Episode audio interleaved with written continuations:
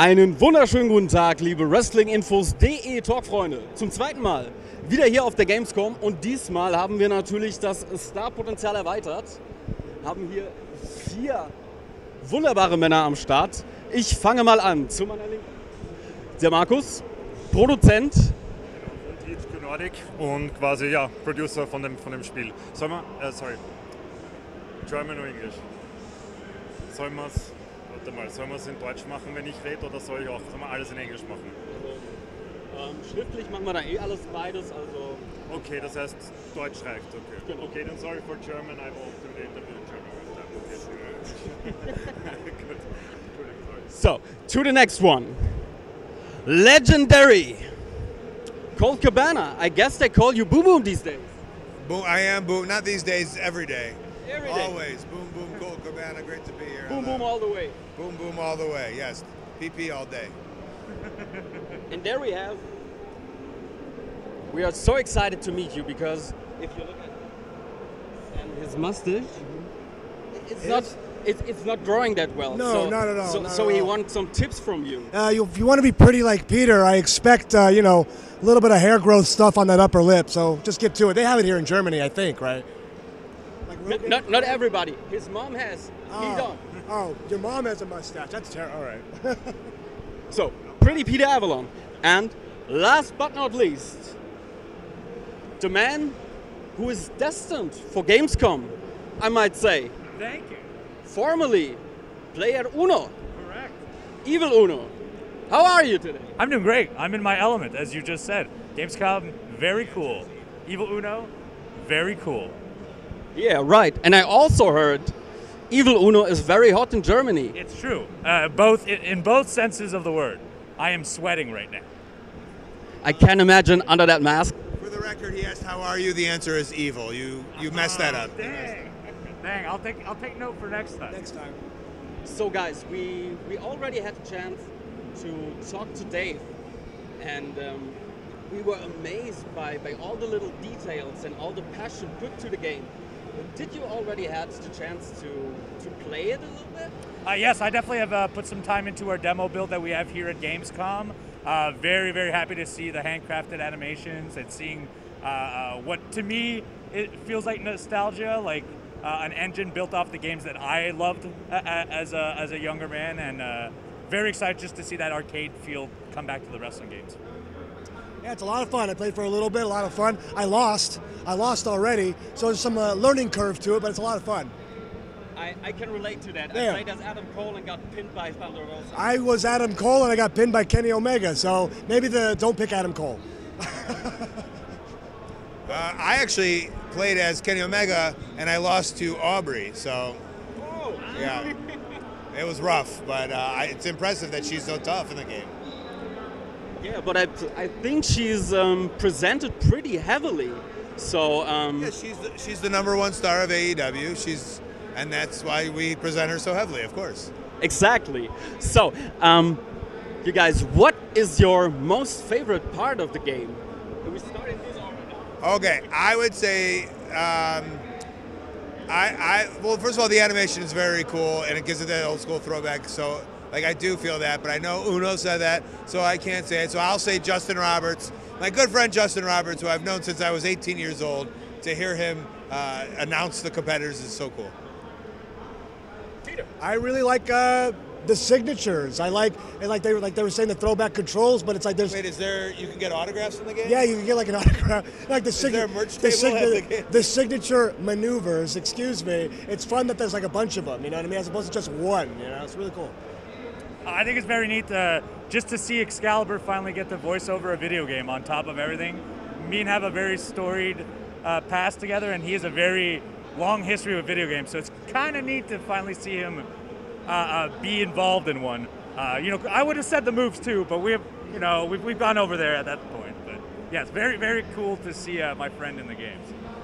I can't imagine that. So, um, si- since you're um, a gamer yourself, um, is there something um, you are intrigued about um, to see besides, um, like the portfolio of THQ Nordic?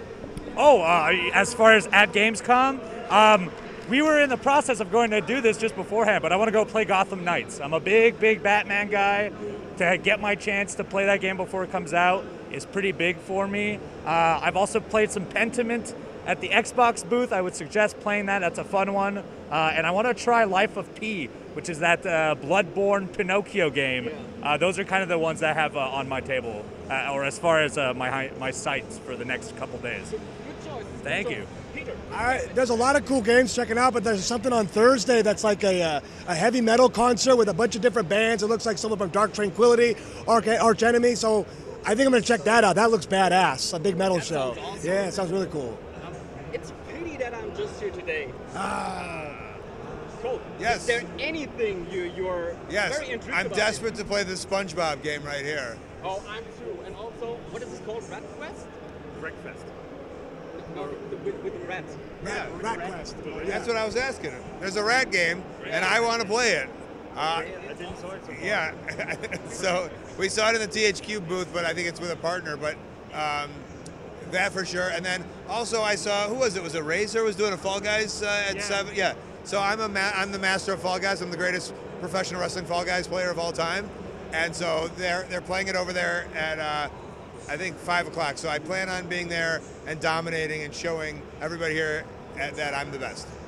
So, and when you're um, back home, can uh, the fans expect you to play Fall Guys along on Twitch or? Yeah, I, I play on Twitch, twitch.tv slash Colt Cabana. I, pl- I play it all the time, and I'm the best. And I, uh, and I'm just, it's just, I'm, I'm the best. So it's not, they can expect it. They, they've, had, they've been watching it for years now.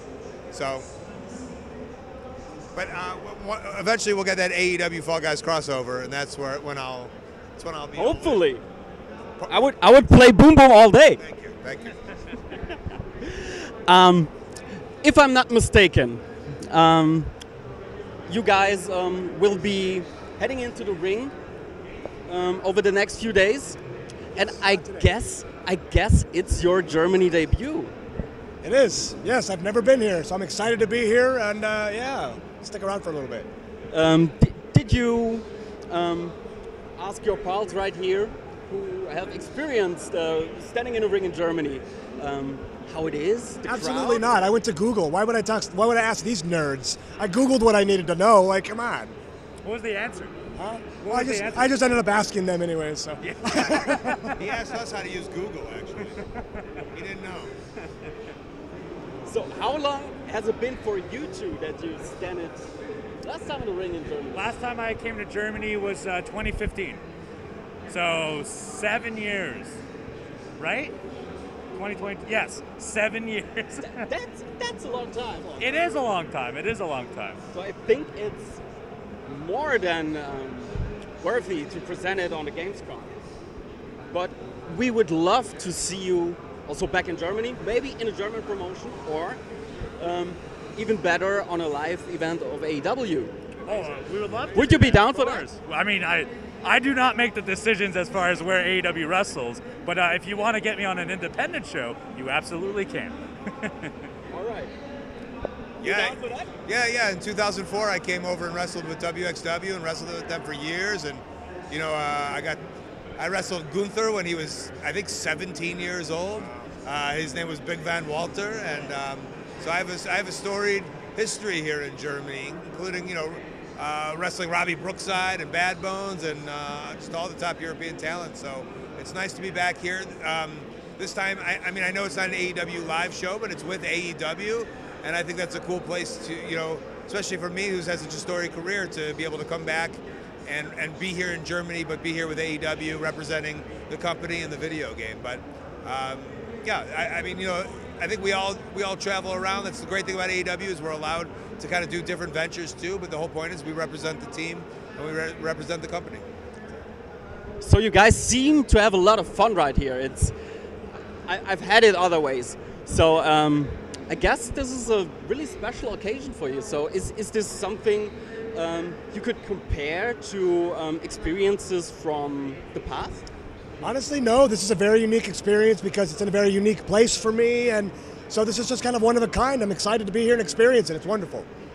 Uh, For me, uh, I mean, I've done uh, Comic Cons and anime, con- anime conventions, but this will be my first gaming convention, and especially one of such stature. Like, Uh, like I mentioned earlier, this is like a bucket list item for me. E3, uh, uh, Gamescom, Tokyo Game Show were like three things I wanted to do sometime in my life. So to not only be here, but also perform, uh, be it not only and like represent AEW, represent our game, and also get to wrestle uh, at Gamescom is a very very cool thing for me. So, guys, you've heard it. Um, I was coming to you, Colt. So, as I rudely interrupted Colt Cabana, I want to give you the chance. No, no, no, it's okay. You didn't want to. I get it. Oh, okay. This is weird. This is oh, Where was I at? Never mind. um, yeah, right. What I wanted to ask, um, if the if the fans get their hands on the game, what would you tell them to do right away? What? I got, I got it. I got Okay, okay. Play the game. Nailed it. Nailed it. well, well, well. That's- Unwrap it, open the box, put it in the thing. You know what I mean? The whole, the whole deal. The whole deal. But definitely play it. Definitely play it. But So it- I guess we we get an unboxing from you. Nice. All right, that's fine. Do you- He's got something else in a box now. He's got a game in a box. that's right. All about boxes. But that's not rated uh, M. If you do get the chance, uh, if we're, we're being serious and you get to play the game, uh, check out the signature maneuvers and the uh, the uh, finishers as well because the, it's very varied. Uh, there's a, or very very there's a lot of variety, uh, including if you see, especially if you come here to Gamescom and you get a chance to do it, check out Kenny Omega's move list because there is a lot more stuff than you would anticipate. Uh, you have the option to do all of his moves, his dragon suplex, multiple versions of V trigger, multiple versions of the one winged angel. So I, w- I would recommend if you have a favorite, pick your favorite, start looking at the move sets because they're all there. It's they're all there. It's a lot to do. It's awesome. That's a good description, I would say. So, la- last question for you, Colt. About the mini games, we, we hadn't had the chance to play them. Did you do? And how are they? They look fun. Uh, yeah, I think that's a s- that's a fun concept, and uh, I think it's so cool that to add it into uh, the AEW game. So there's a generically, yes, I played them. They're very fun, and it's just it's just cool that you can do, I guess, something different than just a match or a tag match or whatever it is. And I love the idea of it. So, yeah. Angelico, Yeah. what is your opinion on the game? I think it's I think it's great. I think it's absolutely incredible. Going back old school to the best generations of wrestling games, and uh, this looks like it's going to be like the next great wrestling game. So can't wait for it to come out. I am too. I am too. You're standing too up high.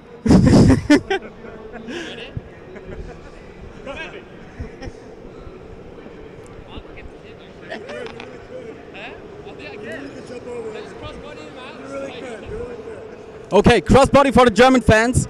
Do you do you want to say something to the German fans? Uh, yes, you're all wonderful people, and thank you for being such incredible fans of AEW wrestling. That's so heartwarming. You guys are so adorable. Specifically him. Yeah. Pretty. So I guess I um, I got enough of your time, gentlemen. I thank you very much for having us, and I hope you have a great time here at the convention. Explore some games, have fun in the ring, and hopefully soon come back to Germany. Yes, hopefully soon, and uh, enjoy the game when it comes out. Can't wait to be back.